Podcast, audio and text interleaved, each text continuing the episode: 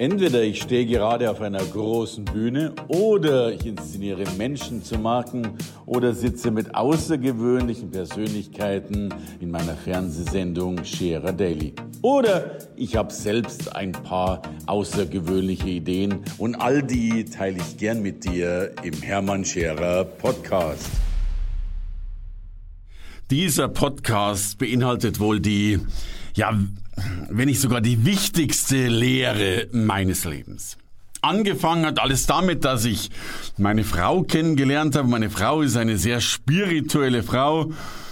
Und sie sagte irgendwann mal zu mir, relativ am Anfang, Hermann, du bist so ein unruhiger Geist. Du solltest eigentlich mal in ein Kloster gehen, noch besser in ein Schweigekloster gehen. Und eigentlich, wenn du so eine Frau kennenlernst, dann denkst du nicht unbedingt als Option A gerade an ein Schweigekloster. Aber ich bin natürlich in dieses Kloster reingegangen und ich habe mir noch gedacht, naja, dann kannst du ja irgendwie einen Plan da drin stricken oder ein, gedanklich ein Buch schreiben oder weiß der Kuckuck irgendwas. Und es gab diese Einführungsstunde mit diesem Meister und da ging es dann schon los. Der sagte, man darf nicht denken. Sag ich, wie? Man darf nicht denken. Ich denke die ganze Zeit. Dann sagt er, nein, ein Gedanke ist wie ein Zug. Äh, er, er kommt, er ist da, er fährt weiter. Dann sag ich, Meister, mein Kopf ist ein Hauptbahnhof. Aber er sagte, nein, nie und auch keine Kommunikation und nicht. Du musst dir das so vorstellen, wenn du da drin sitzt und 14 Stunden, manche, manche noch mehr, und du meditierst 14 Stunden lang, dann darfst du noch nicht mal karierte Kleidung tragen. Weil stell dir vor, vor du meditierst und vor dir sitzt einer in einem karierten Hemd. Den bringst du am Abend um.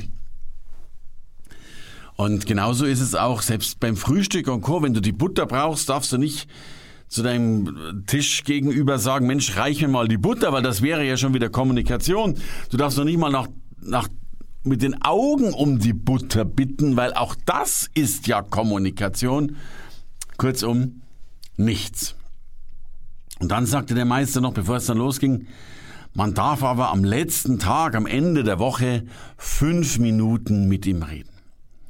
Und ich weiß gar nicht, was ich sagen sollte in dem Moment. Ich war einerseits, äh, äh, war ich dankbar, nochmal mit ihm reden zu dürfen. Auf der anderen Seite sagte ich mir, also jetzt, wenn ich da eine ganze Woche rumsitzen muss, brauche ich diese fünf Minuten auch nicht mehr. Aber ich dachte mir, jetzt bist du im Kloster, jetzt machst mal bitte einen auf halblang und jetzt hast du eine Woche Zeit, dir eine Frage auszudenken, die so bitterhart ist, dass es diesem Meister gleich von seinem Meditationskissen runterweht und gleichzeitig seine Räucherstäbchen ausbläst. Und ich habe also überlegt und überlegt und als dann die fünf Minuten kamen, bin ich rein und hatte meine Frage ja längst im Kopf und sage zu ihm, Meister, ich habe nur eine einzige Frage und die Frage lautet, was bitteschön ist Leistung? Und er antwortete, wie aus der Pistole geschossen, Leistung ist gleich Potenzial minus Störfaktoren. Und diesen Satz fand ich so großartig, äh, weil er, glaube ich, unbewusst schon mein ganzes Leben geprägt hat. Und was bedeutet dieser Satz? Leistung ist gleich Potenzial, das wir alle haben, minus Störfaktoren. Die Frage ist heute nicht mehr, habe ich das Potenzial oder habe ich es nicht und so weiter. Das sind Fragen, die sich viele Menschen stellen, die ich für vollkommen überflüssig finde. Die Frage, weil, weil meine Antwort ist, ja, du hast es. Jeder hat es. Die Frage ist nur, wie sehr bin ich in der Lage, die Störfaktoren, die mich hindern, mein Potenzial zu nutzen, äh, wirklich zu eliminieren. Und da lass uns mal drüber reden, was überhaupt Störfaktoren sind, weil es davon so extrem viele gibt. Da kommen wir gleich drauf. Aber der erste Schritt ist erstmal zu wissen, wir alle haben ein Riesenpotenzial. Jeder von uns kann alles. Oder, oder vieles zumindest. Mir geht's ja nicht um diese Chakra-Philosophie, Chakra, du schaffst alles, aber wir schaffen viel, viel mehr, als wir logischerweise glauben zu schaffen. Ich glaube, dass jeder von uns Millionär werden würde, äh, wenn er 200, 300 Jahre alt werden würde. Wir wären halt nicht so alt. Ich glaube auch, dass jeder Millionär werden könnte, wenn wir schon die Metapher des Geldes wählen, wenn jeder in den Jahren, die er zur Verfügung hat, die ja wesentlich weniger als 100 sind, wenn er diese Jahre mit einem Fokus versehen würde. Und Fokus ist ja der Überbegriff dafür, dass wir die Störfaktoren eliminieren. Ich glaube, die meisten Menschen haben keinen Fokus. Ich darf zwei Bilder dazu verwenden. Ich glaube, einen, einen wunderbaren Fokus hatte Mr. Sullenberger. Das ist der Kerl, der damals den Flieger im Hudson River gelandet hat. Und das war deswegen so spannend, weil man kann heute noch auf YouTube die Animation des Fluges sehen, synchronisiert mit dem echten Funkkontakt. Und bei dem Funkkontakt kriegst du sofort mit, wer eben fokussiert ist und wer nicht. Also der Kerl im, im Flieger, der Menschenleben retten muss, der sagt nur yes, no, unable. Weil er hatte Birdstrike. Birdstrike heißt, äh, Vogel fliegt in Turbine, Turbine kaputt. Das ist nicht schlimm, weil du hast ja zwei Turbinen. Er hatte aber auch zwei Birdstrikes und zwei von zwei ist grob 100 Prozent und da musst du schon relativ schnell, wenn beide Turbinen aussetzen, relativ schnell schauen, dass du den Vogel noch irgendwie runterkriegst, eben in dem Fall im Hudson River. Also er war yes, no, unable. Der Kerl im Tower dagegen, der war halt im Tower. Da hast du richtig gespürt, dass der vielleicht noch die Kaffeetasse in Anführungsstrichen in der Hand hielt, so nach dem Motto, äh, äh, äh, äh, äh, äh, Birdstrike. Wollen Sie lieber links landen oder lieber rechts landen? Wir hätten Sie es denn gern. Wer nicht weiter weiß, bildet eben häufig ein Arbeitskreis. Also dieser Mann hatte den Fokus und hat den Flieger runtergebracht, ohne Verletzungen oder zumindest ohne signifikante Verletzungen und hat vielen, allen Menschen das Leben gerettet. Ich habe eine ähnliche Erfahrung machen dürfen. Die meisten von euch wissen ja, ich hatte mal knapp fünf Millionen Schulden. Und das war dann so die Phase, wo meine Sparkasse immer wieder anrief mit der Fragestellung, Scherer, wie geht's Ihnen eigentlich? Und ich habe dann immer gefragt, Mensch, warum interessiert Sie das denn? Und die sagten, Scherer, wir sind an der, Ihrer Gesundheit interessiert. Und nachdem ich diese Schulden, die ich durch diese Erbschaft damals bekam, zwei Jahre lang hatte und zwei Jahre lang gearbeitet habe wie ein Geisteskranker, zwei Jahre lang, ja, wie ein Verrückter war, rief mich tatsächlich der Vorstandsvorsitzende der Sparkasse an und gratulierte mir. Er sagte, Mensch, Scherer, Sie haben signifikant Schulden abgebaut, Sie waren großartig, Kompliment, haben Sie gut gemacht. Sag ich, wow, danke schön, sagt er, ja, wir haben jetzt mal errechnet, wie lange Sie noch brauchen, bis Sie schuldenfrei sind. Sag ich, Mensch, also wenn Sie so weiterarbeiten, sag, Mensch, das interessiert mich natürlich auch. Sagt der Scherer, jetzt nur noch 137 Jahre. Und da wusste ich, jetzt wird's eng. Und ich habe damals was getan, was mein Leben vollkommen verändert hat und was mich unbewusst dazu geführt hat, eben auf die Störfaktoren aufmerksam zu werden. Es gab ein Institut, das hieß das REFA-Institut, und das hat immer wieder gemessen, wie viel Zeit man für Dinge braucht. Zum Beispiel, ob es sinnvoll ist, im Einzelhandel Pfennigbeträge überhaupt auszupreisen, weil es Zeit kostet, äh, ein oder zwei Pfennigstücke zu haben und rauszugeben. Das sind so Institute, dadurch ist Aldi groß geworden, weil man einfach mal festgestellt hat, dass es eben günstiger ist bei Haribo die 30er Packungen äh, Gummibären so zu kaufen, dass nicht mehr das Pack, dieses Tesaband die Packungen zuklebt, weil die Mitarbeiter dann immerhin immer wieder ein Tesaband aufschneiden müssen. Und das sind so klitzekleine Fitzeleien, wo sich große Firmen darüber Gedanken gemacht haben, wie sie Zeit sparen können. Eben ob Gummibärchen, Schachteln mit Teserband oder ohne Teserband ähm, eine Rolle spielen. Eigentlich so Fragestellungen, die man sich als Privatperson oder als Kleinstunternehmer nie stellt. Und ich habe mir gedacht, du kannst dir auch mal so eine Frage stellen. Und eine Fragestellung, um den den Arbeitsfluss und vor allen Dingen überhaupt die Arbeitstätigkeit zu erkennen, äh, war die sogenannte sechs Minuten äh, Abfrage. Ich habe mir damals eine Eieruhr auf sechs Minuten gestellt und habe die eine Woche lang jede sechs Minuten, also außer in der Nacht, klingeln lassen. Und immer als die Eieruhr geklingelt hat, habe ich aufgeschrieben, was ich in dem Moment, als sie gerade geklingelt hat, getan habe. Und wenn du das so eine Woche lang machst, dann kriegst du relativ deutlich mit, womit du eigentlich deine Zeit verbringst. Und bei mir kam raus, dass ich, wie gesagt, ich hatte einen Haufen Schulden. Und es kam aber raus, dass ich 17 Prozent meiner Zeit damit verbracht habe, wirklich Umsatz zu machen, Geld zu generieren, das Unternehmen voranzubringen in, in, in einer ex, extrem wirtschaftlichen Sinne und aber 83 Prozent meiner Zeit mit Dingen verbracht habe, die man eben auch so macht. Also ich habe mir zum Beispiel meinen Kaffee selbst gekocht, weil ich war ja emanzipiert und wollte nicht meinen Kaffee mir einfach kochen lassen oder oder ich war der einzige Mann bei uns damals. Das heißt, ich habe auch mal so, so ein bisschen handwerkliche Tätigkeiten gemacht. Ich habe mal ein Bild aufgehangen oder habe mal meinen Damen einen Kasten Wasser oder sowas hingeschleppt. Aber als ich diese Zahlen gesehen habe, dass ich nur 17 Prozent wirklich was tue, um Kohle ins Haus reinzubringen und eben 83 Prozent sicherlich mit sozial sinnvollen und überhaupt einerseits sinnvollen Dingen, aber eben nicht mit geldbringend, mit direkt geldbringenden Dingen zu tun hatte, habe ich gesagt, das muss sich ändern. Und ich habe meinen Damen gesagt, halt, stopp, aus vorbei. Ich koche mir keinen Kaffee mehr selbst, ich hänge kein Bild mehr auf, ich äh, äh, bringe kein Wasser mehr rein. Und die haben gesagt, Mensch Hermann, Früher warst du verschuldet, jetzt bist du noch arrogant dazu. Und ich habe gesagt, Mensch, ich will nicht arrogant sein und mir geht es auch gar nicht darum, jetzt den Prinzen hier zu spielen, sondern ich will euren und meinen Hintern retten, weil das Leben im Hamsterrad sieht nur von innen aus wie eine Karriereleiter.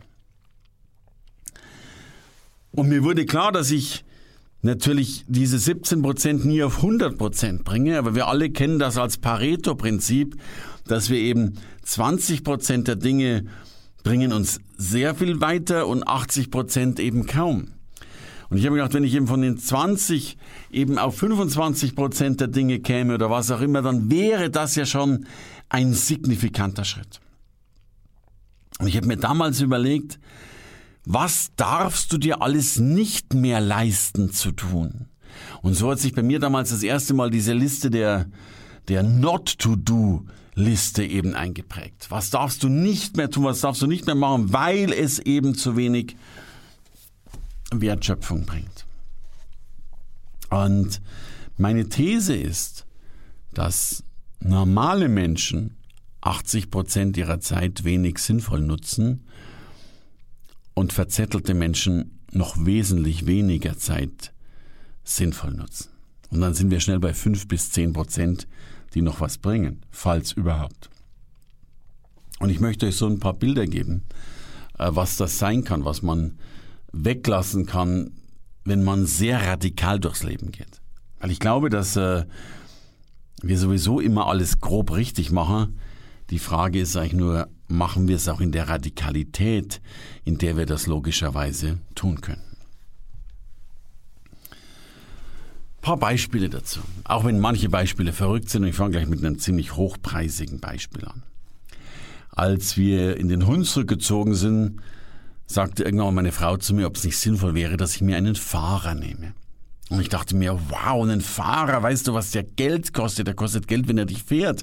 Aber der wartet dann auf dich, da kostet der auch Geld. Dann hat der Hunger, dann musst du dem was zum Essen bezahlen. In der Übernachtung, der schläft ja nicht bei dir im Bett, musst du dem ein eigenes Hotelzimmer zahlen und ich weiß nicht was alles. Also ich fand einen Fahrer unendlich teuer und dekadent und ach, es kam mir gar nicht in die Tüte. Aber irgendwann kam es dann doch mal zu einem Versuchs Projekt mit dem Fahrer und da ist mir eines klar geworden. Natürlich kostet der sein Geld. Aber die Frage ist ja, wie viel Geld kann ich als Vielreisender verdienen, wenn ich nicht mehr selbst fahre? Und mir wurde klar, wenn ich hinten auf dem Rücksitz sitze und meine E-Mails mache und verkaufe und Dinge voranbringe, verdiene ich ja viel, viel mehr Geld als das, was mich der Fahrer kostet. Und Mir macht es noch viel mehr Spaß, weil ich sowieso kein Mensch bin, der gern Auto fährt und Co. Ich sage immer scherzhaft in meinen Vorträgen, ich bin ja Fahrer gewöhnt, denn die ersten 18 Jahre meines Lebens hatte ich auch einen Fahrer, äh, sprich meine Eltern, aber das, das kennt ihr ja auch.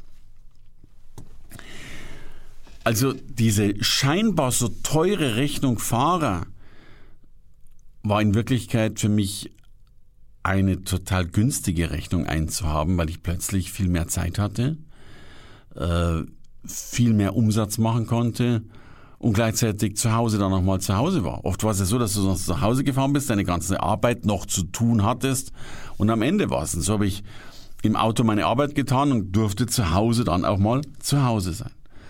Also für viele Reisende, das lohnt sich natürlich nicht für die Fahrt mal in die Stadt, aber für viele Reisenden kann ein Fahrer oder sowas eine sensationelle Lösung sein. Das ist etwas, was, was sich bei mir gerechnet hat. Aber ich will noch so ein paar kleine Beispiele mitgeben oder auch verrückte Beispiele. Ich sage immer, bügeln ist so etwas. Eigentlich darfst du nur unter vier Bedingungen selbst bügeln. Erstens ist, du verdienst weniger als das, was eine Bügelkraft kostet. Aber wenn dem der Fall ist, ist sowieso die Frage, ob du dann bügeln darfst oder ob du nicht weiter qualifizieren müsstest, damit du bald mehr verdienst als das, was eine Bügelkraft kostet. Zweitens, natürlich darfst du auch noch bügeln, wenn du sagst, das entspannt mich so sehr oder ich kann da über ein tolles Problem nachdenken und äh, ich finde Bügeln meditativ. Du darfst auch noch bügeln, um es ein bisschen scherzhaft zu machen. Äh, drittens, wenn du dich vorbereitest auf die, gibt's wirklich, auf die Weltmeisterschaft im Extrembügeling. Oder viertens, wenn du gerade einen Online-Kurs aufnimmst, äh, Turbobügeln für Manager. Aber um es nochmal deutlich zu sagen, eigentlich darfst du, wenn du dein Potenzial so stark wie möglich nutzen willst, nicht selbst bügeln. Und mit Potenzial meine ich wirklich, ich glaube, dass jeder Mensch eine Sache in der Regel besser kann als alle anderen. Oder zumindest sehr gut kann oder besser kann als seine Mitarbeiter. Wenn du der Einzige bist, der gut verkaufen kann im Unternehmen, dann musst du schauen, dass du ganz viel Luxus um dich herum hast, damit du dich darauf konzentrieren kannst. Wenn du der Einzige bist, der wunderbar IT programmieren kann, dann musst du schauen, dass du davon so viel wie möglich machst, damit du da eben die größte Wertschöpfung erzielen kannst und dein Potenzial einbringen kannst und so wenig wie möglich davon tust, was dir nichts bringt. Meine Frau zum Beispiel hat außergewöhnliche Fähigkeiten. Sie ist hellsichtig, sie ist hellfühlig und kann unheimlich viele Dinge, die kein anderer kann. Darum haben wir versucht, ein relativ großes, ich sag mal, luxuriösen Rahmen um uns zu strecken. Wir haben, wir haben einen Hausmeister, wir haben einen Gärtner, wir haben äh, wir haben Hausdamen, die uns helfen. Und jetzt aber eben nicht um, um, um die, äh, um auf der Sonnenliege zu liegen und zu sagen, ach, ist das Leben schön im Luxus, sondern um diese Zeit, die wir eben haben, zu nutzen, um das zu tun, was man am besten kann, weil du damit erstens dein Potenzial zur Geltung bringst, zweitens das tust, wofür Gott dich möglicherweise sogar erschaffen hat, wenn du diesen Satz hören willst, äh, drittens damit in der Regel die beste Möglichkeit hast, Geld zu verdienen oder viel Geld zu verdienen. Und viertens, du damit in der Regel eben auch deine Hausdame oder dein Gärtner für die ein, zwei Stunden, die er nochmal kommt, äh, zu bezahlen. Und dieses Potenzial zu erkennen und selbst wenn du es noch nicht hast, dann eins eben rauszuarbeiten, ist das, was es hilft und gleichzeitig was dir den Grund dafür gibt, andere Dinge nicht mehr zu tun, eben Dinge, die du dir nicht leisten kannst. Und gern noch ein paar Bilder dazu. So Störfaktoren müssen ja gar nicht so groß sein wie gleich eine Reise oder wie so eine richtige Tätigkeit wie Bügeln. Das können so Kleinigkeiten sein wie E-Mails. Ich zum Beispiel habe mir alle Benachrichtigungen abgestellt, wenn eine E-Mail kommt. Also dieses, dieses kleine Banner, das da reinkommt am Bildschirm oder unten dieses kleine äh, rote Punkt beim Briefsymbol, weil weil ich natürlich auch neugierig bin. Und wenn ich nämlich in so einem richtigen Projekt dran bin und es kommt eine E-Mail rein, dann kann ich mich nicht immer zusammenreißen und denke mir, ah, jetzt schaust halt doch schnell nach. Aber dieses doch schnell nachschauen, was man ja nicht einmal am Tag tut, oder, sondern fünfmal am Tag tut, ist ja doch äh, immer wieder ein Räuber dieser Sekunde und vor allen Dingen ein Räuber dieser Aufmerksamkeit. Zum Beispiel auch Newsletter. Ich, ich bin ja da pervers. Ich kann gar nicht verstehen, wenn du Newsletter hast und du willst sie nicht haben, dass ihn Menschen löschen. Weil ich rechne sowas zumindest mal halbwegs zusammen. Denn angenommen, du kriegst wöchentlich einen Newsletter, der dich nicht interessiert. Und wir gehen jetzt mal weiter, du kriegst den 20 Jahre. Dann sind das ja, was weiß ich, 20 Mal, vielleicht kommt er eben zumindest 50 Mal im Jahr raus. Dann sind das 1000 Mal äh, die Situation Newsletter sehen, äh, löschen, äh, fertig. Das heißt aber auch, wenn du zehn solche Newsletter hast, hast du 10.000 Löschvorgänge in deinem Leben und aber auch 10.000 Mal diesen mentalen Umspringen aufs Löschen. Ich, wenn ich einen Newsletter habe, den ich mag, ich trage mich aus, damit ich mich nicht weitere 999 Mal in Löschen muss. Oder eben dann vielleicht doch aufmerksam werde. Denn äh, gibt ja auch so Newsletter, die du gar nicht magst und dann findest du doch gerade irgendwas drin und schwupp, bist du schon wieder weg oder bist im Internet und so weiter. Und ich würde es gerne auf so viele Alltagstätigkeiten übertragen. Ich zum Beispiel kaufe kein Wasser ein, weil Wasser wahnsinnig schwierig zu schleppen ist und das ist immer so eine richtige Samstagsaufgabe, also Getränkemarkt fahren, ein Kasten Wasser, ein Kasten Bier, ein Kasten Limo, ein Kasten Apfelschorle, ein Kasten whatever du vielleicht trinken magst.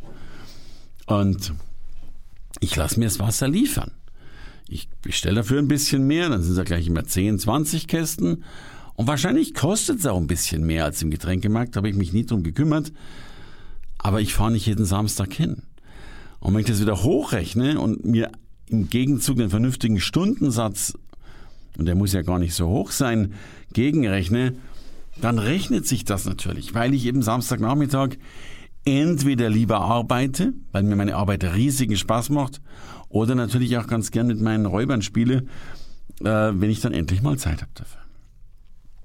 Das gleiche geht aber mit all diesen Dingen. Ich gehe nicht auf die Post, um Briefe aufzugeben. Mein Gott, natürlich, das Aufgeben des Briefes dauert wie lang? Keine drei Minuten. Aber dieses Überlegen, wann fahre ich eigentlich auf die Post? Heute oder morgen oder übermorgen? Und damit liegt der Brief schon wieder drei Tage rum. Und dann steigst du ins Auto ein, fährst zur Post, dauert keine Ahnung, je nachdem, wo deine Post ist, zehn Minuten. Musst einen Parkplatz suchen, fünf Minuten. Musst ähm, da anstehen, nochmal vielleicht fünf Minuten. Jetzt kommt diese Briefaufgabe, nochmal drei Minuten, äh, um wieder zurück. Mit allem drum und dran, Rüstzeiten, wie das so schön heißt, bist du schon mindestens eine Stunde los, um einen depperten Brief aufzugeben. Also, die Frage ist wirklich, wie sehr kannst du alles outsourcen, was du irgendwie outsourcen kannst? Und sich mal überfragen, brauche ich so viele Dinge? Ich stelle mir bei meinen Veranstaltungen gerne boshafte Frage und bitte antworte jetzt nicht drauf. Es ist eine Fangfrage. Ähm, die Frage lautet, gehst du auf Netzwerkveranstaltungen? Und in der Regel kommen da ganz viele, die dann sagen, ja, ich gehe auf Netzwerkveranstaltungen, ganz großartig und so weiter. Und dann kommt erst meine Boshaftigkeit und ich sage dann, wer geht denn bitte auf Netzwerkveranstaltungen? Es, in der Regel die, die keinen Umsatz machen. Klar, Ausnahmen bestätigen die Regel, das will ich in keinster Weise bestreiten. Aber die meisten Menschen, die keinen Umsatz machen, die gehen auf Netzwerkveranstaltungen, weil sie eben dann da hoffen und tun und so weiter und so fort. Und auch da ist wieder die Frage, ist das richtig? Kann ich meine Zeit nicht besser vollbringen, anders vollbringen, als dahin zu gehen. Ich habe einen Kollegen, das finde ich so faszinierend, der, der geht zum Beispiel nicht an die Tür, wenn es bei ihm zu Hause klingelt. Da kriegt er dann oft Ärger mit seiner Schwiegermutter oder mit seiner Mutter, weil die dann den besuchen wollen. Und er dann sagt, hey, du weißt doch, ich gehe nur an die Tür, wenn es vorher ausgemacht ist weil er ganz genau weiß, es klingelt halt doch dreimal am Tag. Und ist mal der Postbote hier, der auch das Paket einfach abstellen könnte oder was auch immer. Also, weil er einfach so fokussiert, so konzentriert arbeiten will, dass er eben nicht an die Tür geht, wenn es klingelt. Außer er weiß, dass jemand kommt. Und damit frage ich dich jetzt mal, wo klingelt es denn bei dir? Wo holst du dein Wasser? Wo, wie machst du das mit der Post? Und wie bügelst du eigentlich? Und Wie fährst du Auto und all diese Dinge? Und mit diesem Podcast will ich dich aufmerksam darauf machen, wie sehr du dich ablenkst, wie, wie häufig wir das tun. Ich habe das die Tage so schön gesehen bei einem Post, hat irgendeiner auf Instagram gepostet, hey, Fokus ist total wichtig, komm mal, weil, und dann hat er da so drei, vier Punkte aufgezählt, warum Fokus so wichtig ist. Und drunter hat einer kommentiert, und ich muss mich da immer so ein bisschen drüber lustig machen, drunter hat einer kommentiert und schreibt, ja, Fokus ist enorm wichtig. Und ich dachte mir, natürlich ist es enorm wichtig, du Idiot. Aber wenn du, wenn du unter dem Fokus-Post kommentierst, dass Fokus wichtig ist, ist ein Paradoxon, weil du, weil du dann keinen Fokus hast. Weil wenn du einen Fokus gehabt hättest, hättest du in der Zeit nicht einen blöden Post kommentiert. Und so erlebe ich, dass ganz, ganz viele Menschen sich ganz, ganz viele Bemühungen machen, die die mir unheimlich schwer fallen und von denen ich glaube, dass sie, dass man lernen muss, mit dieser irrsinnigen Radikalität ähm, sein Leben zu gestalten. Ob einem das immer gefällt, sei dahingestellt. Ich habe zum Beispiel immer meine, meine Wohnungen oder Häuser oder, oder meine Wohnsitze danach ausgewählt, dass ich immer direkt am Flughafen bin weil ich diese Fahrzeiten nicht haben wollte, weil ich mir nicht diese, du musst dann, wenn du eine längere Anreise hast, musst du ja neben der Anreise auch nochmal eine, eine, eine Pufferzeit einbauen und so weiter. Ich habe immer mein Leben darauf ausgerichtet, dass es wirtschaftlich ist. Ist das schön? Nein. Aber es hilft dir, entweder in kürzerer Zeit mehr Geld, äh, Geld zu verdienen oder, oder eben mehr Geld zu verdienen. Und da ich diese Schulden so hoch hatte, war ich natürlich sehr auf, auf Finanzen fokussiert. Und ich erlebe immer wieder gerade Menschen, die, die in Schulden stecken oder zumindest nicht so dieses finanzielle Auskommen haben, das sie haben wollten. Und gleichzeitig erlebe ich eine absolute Korrelation zu Unfokussiertheit. Genau die, die eh schon kein Geld haben, beschäftigen sich mit Dingen, die auch kein Geld bringen. Genau die, die die größten Sorgen haben, machen Dinge, die eben noch mehr Sorgen verursachen. Und das wiederum macht mir Sorgen. Und deswegen bitte werdet Killer eurer Störfaktoren, werdet, äh, werdet Meister darin, sie zu entdecken.